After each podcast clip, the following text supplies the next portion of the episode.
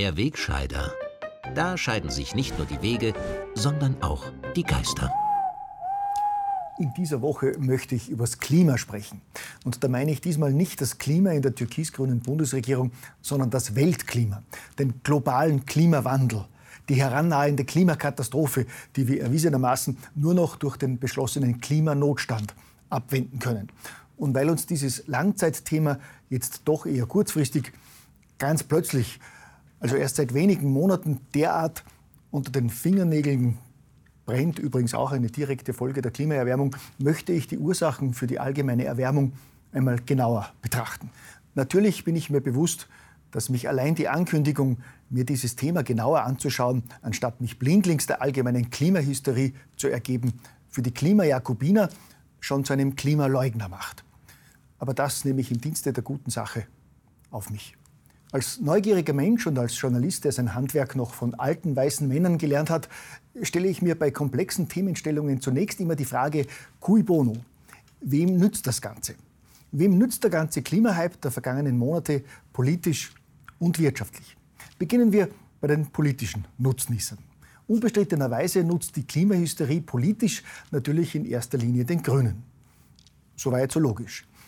Der aufmerksame politische Beobachter vermag dabei aber auch einen durchaus bemerkenswerten Kollateralaspekt zu erspähen. In den vergangenen Jahren hatte er bekanntermaßen eine geschlossene Front aus fortschrittlichen Politikern, Funktionären, Mitläufern und Journalisten den politischen Parteien rechts der Mitte Rechtspopulismus vorgeworfen, weil sie etwa die Sorgen und Ängste vieler Bürger vor unkontrollierter und massenhafter Zuwanderung und deren Folgen skrupellos ausnützen und diese Ängste schüren würden um billig Wählerstimmen zu sammeln und an die Macht zu kommen. Diesem Vorwurf mag man je nach ideologischer Position berechtigt finden oder auch nicht. Delikat ist jedenfalls eines.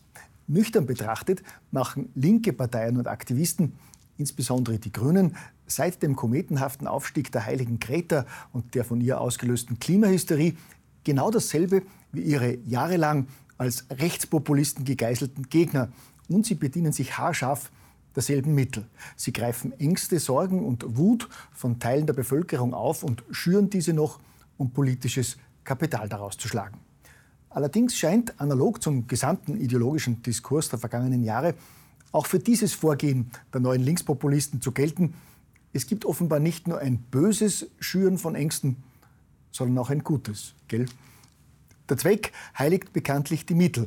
Das kann ja nicht nur für schlechte Rechte gelten. Gerade wenn es darum geht, den Planeten zu retten, muss auch das Schüren von Ängsten erlaubt sein. Hier geht es eindeutig um die gute Sache.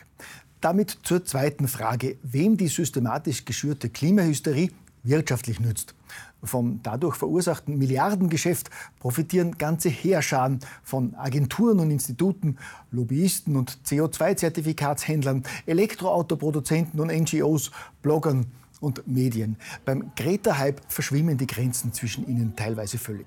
Die ORF-Berichte vom Weltwirtschaftsforum in Davos am Dienstag erinnern eher an die Aussendungen einer PR-Agentur als an seriöse Nachrichtensendungen. Greta Thunberg rechnet mit Politik und Wirtschaft ab, schreibt die ZIP 100 euphorisch. Die junge Aktivistin klagt an, meint eine Reporterstimme vorwurfsvoll in der ZIP 1. Greta Thunberg sagt den Mächtigen ins Gesicht, dass sie alle versagt haben. Gretas Aussagen werden also nicht nur von ihren Fridays for Future Jüngern eins zu eins nachgebetet, sondern auch von angeblich seriösen Medien völlig unkritisch transportiert. Wer ihre Botschaften hingegen differenziert hinterfragt, wird tagsfrei als Klimaleugner verunglimpft und bekämpft.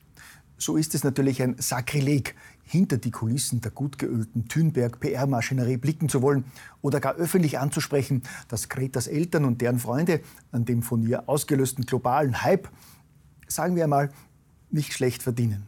Auch wenn nicht klar ist, wer in diesem Spiel Henne und Ei war. Der schwedische Finanzmarktjongleur, PR-Profi und Klimaaktivist Ingmar Renzhock hatte bereits 2017 die Aktiengesellschaft We Don't Have Time gegründet, samt gleichnamiger Klimaschutzplattform im Internet. Seine Beziehungen zur Familie Thünberg sind von auffällig vielen Zufällen geprägt. Rein zufällig lernte Renzog Gretas Mutter kennen, verfasste mit ihr Artikel über die Klimakrise und als Greta dann im August 2018 mit ihrem Pappschild Schulstreik fürs Klima vor dem schwedischen Reichstag Platz genommen hatte, kam zufällig Ingmar Renzog mit einem Fotografen vorbei und produzierte das berühmte Foto und ein englischsprachiges Video, das zufällig noch am selben Tag auf YouTube gestellt wurde. Angeblich ohne Gretas Zustimmung. Renzog selber behauptet jedenfalls, Greta entdeckt zu haben. Und kurz darauf hat sie einen Sitz im Vorstand seiner Stiftung We Don't Have Time bekommen. Seine Aktiengesellschaft hat mit Greta um Investoren geworben und mittlerweile Millionen verdient. Immer wieder auftauchende Gerüchte, dass das junge Mädchen mit Asperger-Syndrom nur als PR-Marionette ausgenutzt werde, werden von Renzog und Thünbergs Eltern stets bestritten. Ich finde, darüber soll sich jeder selber sein Bild machen. Wer glauben möchte, dass hinter der Klimaikone Greta keine Hintermänner und Frauen stecken und niemand Geld mit dem jungen Mädchen verdient, der darf das ja weiterhin glauben. Unabhängig davon möchte ich jetzt jedenfalls auch etwas für eine Verbesserung des Klimas tun und möchte Sie bitten, mich dabei aktiv zu unterstützen. Bitte erheben Sie sich kurz und halten wir gemeinsam eine knappe Schweigeminute für unser Klima ab.